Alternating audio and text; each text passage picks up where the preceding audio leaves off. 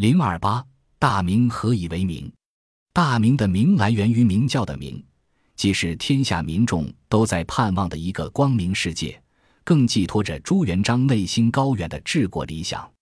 明教源自波斯，本名摩尼教，在唐朝武则天时期传入中土。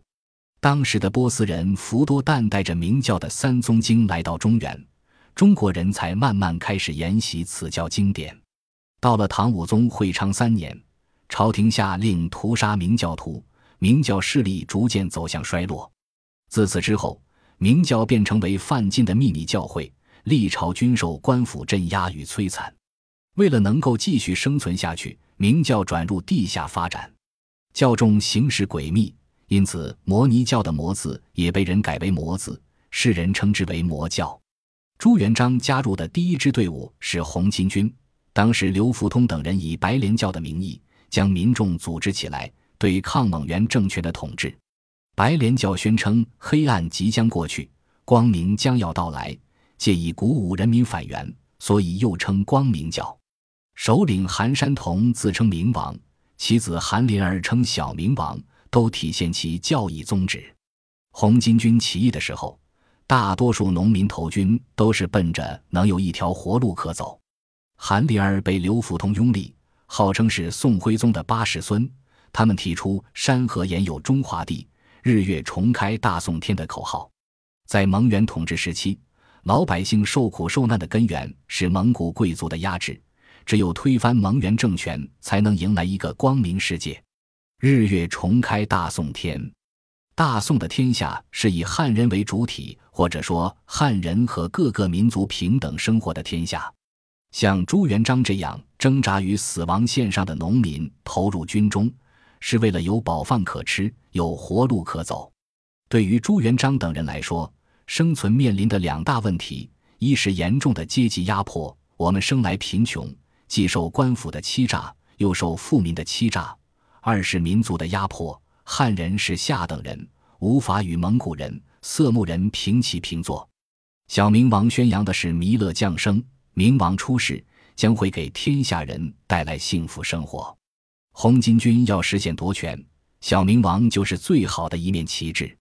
既然明王出世可以带来光明，那么就要在现实里找到一个明王带领大家推翻黑暗的现实。这是红巾军所信奉的宗教，也是红巾军所提出的政治理念。如果说朱元璋的大明与明教、小明王有什么关系？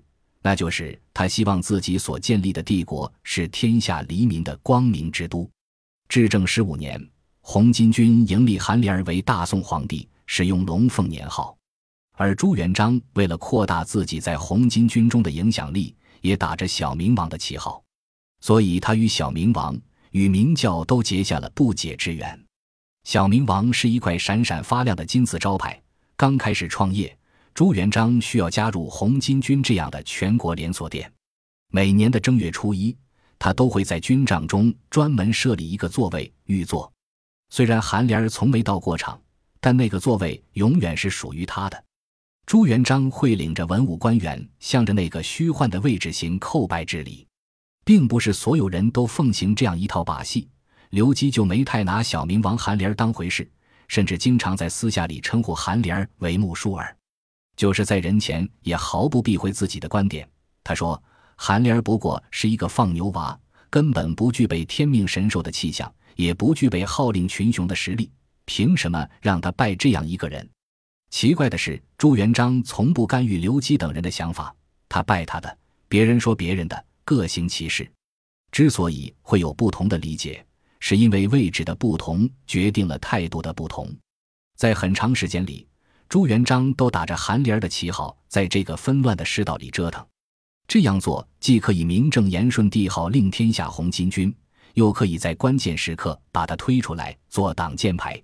朱元璋在他所草拟的那篇讨伐张士诚的檄文中说：“元朝末年，有很多人酷信弥勒之真有，误中妖术，俱为烧香之党。大家纷纷起兵，焚烧城郭，杀戮士夫，无端万状。”也就是说，有很多人是打着宗教的旗号，干着祸害百姓的不法之事。这种无序状态下祸害民众的怪力乱神，只会给人民带来更加深重的痛苦和灾难，不可能迎来一个真正的光明世界。如果说这样一个明是小明王的明，是摩尼教的明，那么老百姓肯定是不会接受的，儒家也难以接受。朱元璋和他的军队经过儒家知识分子的全方位改造，与依托白莲社的红巾军渐行渐远，向着夺取全国政权的方向大步前进。自从小明王韩林儿沉江，朱元璋就与以弥勒降生、明王出世为号召的红巾军完全脱离。这时候的他已经不再需要别人的金字招牌，他自己已经成长为最大的品牌，在这里。一切符号都不是上天赋予的，而是人造的。朱元璋必须要用这个名，他不能抛弃那些为了追求光明世界而追随自己的广大部众，他不能让那些人失望。那些追随者大多是红巾军的将领和战士，为了迎接明王出世，他们才在这条生死沉浮的路上颠沛流离。如果他现在抛弃这个名字，也就等于让很多人放弃了他们最初的信仰。朱元璋要彻底改变信奉明教的红巾军部重武组织、无纪律的生存状态，要以仁义行天下，得天下。他身边不乏饱学之士，比如李善长、冯国用、刘基、宋濂、叶琛、张毅等人，他们都是儒家学说的传承者。之所以会接受名字来做国号，是因为他们赋予了名字一个新的含义。明是什么？明就是日月同辉。中国古代有日月崇拜，中国历朝历代的京都之地都设有日坛、月坛，要祭祀朝日，祭祀夕月。中国的皇帝说自己做皇帝是奉天承运，他的皇权是神授的，因此要敬日敬月，日月相合就是明。在中国传统的思想观念当中，阴阳五行观念居于主导地位。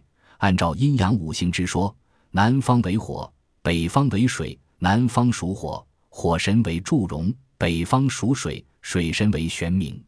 每个皇朝都占有五行中的一种德运，哪一种德运兴盛，哪个皇朝就会兴起。元朝起自北方为水德，明朝起自南方为火德，水火相克。明朝取代了元朝，就是火克了水。民间社会所流传的朱元璋出生以及在寺院里做和尚时的那些传说和征兆。其实都是在宣传朱元璋占有了火德，比如《皇朝本纪》里记载：上自始生，常有神光满室，每一岁间，家内必数次夜经，已有火，即其视之，为堂前供神之灯也，无他火。《明太祖实录》记载：上升，红光满室，自后数夜有光，邻里遥见，惊以为火，皆奔散，至则无有人火一之。也就是说，朱元璋降临人间的时候，红光满室，像着了一场大火。后来他到寺庙里当和尚，也经常出现一片火光。走近一看，原来是他在里面读书。后人将这些东西大肆渲染，说他是因为得了火德才得了天下。日月为明，南方为火。这些人将此说法和儒家所信奉的天命观和中国自古以来的阴阳五行观联系起来。明就有了新的概念：天下之大，莫非王土；率土之滨，莫非王臣。天下的一切物用，皆归于王所有。为了神化朱元璋，那些造神者们还将他的姓氏和远古时代的火神联系起来。火神祝融是颛顼之子，是帝喾的火正，掌管火的官。因为立了大功，就以祝融作为姓氏。据说朱姓是祝融的后人，朱是赤色，是火的颜色，于是将都城南京说成祝融氏的故地，很自然地把朱元璋的皇权天授与古老的传说联系在一起。明作为国号，不仅被那些参加起义军的人所接受，也被后来加入大明政权的儒家知识分子和广大臣民所接受。明这时候成了一面精神旗帜。在纷乱的世道里，有着广泛的群众基础。韩林儿之所以被称为小明王，也是为了宣扬他就是明王出世，来这个世界是为了给普罗大众带来光明。朱元璋不仅要保留住这个名字，更重要的是站住明王这个位置。他要向天下人表明自己才是真正的明王，是这个光明世界的王，是大明王朝的王。既然自己是明王出世，那么天下就不会再有第二个明王。既然韩莲是小明王，那么他朱元璋就是大明王。朱元璋投军只是为了能有下一顿饱饭，所有的信仰都是建立在一顿饱饭的基础上。等到他掌兵后，顺应大势，才提出了驱逐胡虏。恢复中华，立纲陈纪，救济思民，拯救生民于水火的口号，起于社会最底层，知道老百姓活得有多艰难，知道社会的弊病究竟藏于哪里。朱元璋希望自己能够建立一个清明之国，以实现明王给大家带来光明世界的预言。他用一个名字表明了自己的治国理想，他要做一个真正的明王。为天下苍生创造一个幸福安康的光明世界。本集播放完毕，感谢您的收听，喜欢请订阅加关注，主页有更多精彩内容。